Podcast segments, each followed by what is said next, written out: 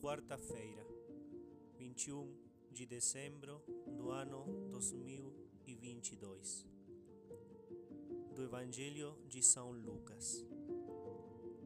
Naqueles dias, Maria partiu em viagem, indo às pressas para a região montanhosa, para uma cidade da Judeia.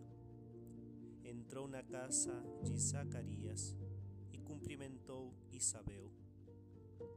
Logo que Isabel ouviu a saudação de Maria, o menino saltou em seu seio e Isabel ficou cheia do Espírito Santo e exclamou em alta voz: Tu és bendita entre as mulheres, e bendito é o fruto de teu ventre. Como me é dado que venha a mim a mãe de meu Senhor? Pois assim que chegou a meus ouvidos a voz de tua saudação, o menino saltou de alegria em meu seio. Bem-aventurada aquela que acreditou que se cumpriria o que lhe foi dito da parte do Senhor.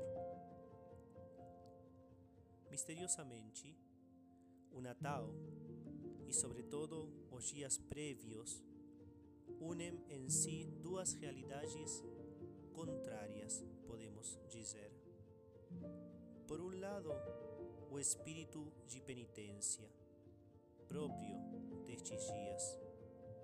É tempo de se purificar e de se preparar para receber o mais dignamente possível a Jesus.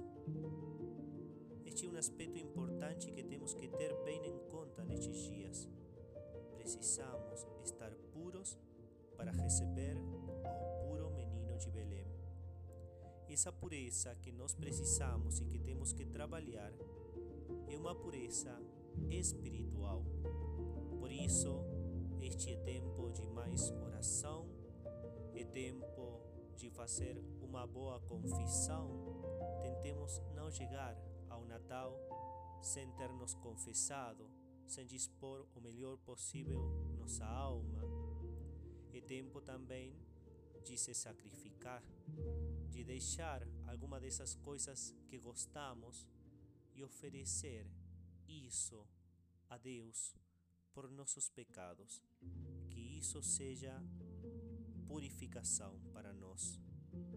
Precisamos estar puros para receber ao puro menino de Belém. Por outro lado, está o aspecto festivo. O Natal é uma festa, ninguém duvida isso, uma grande ocasião de alegria.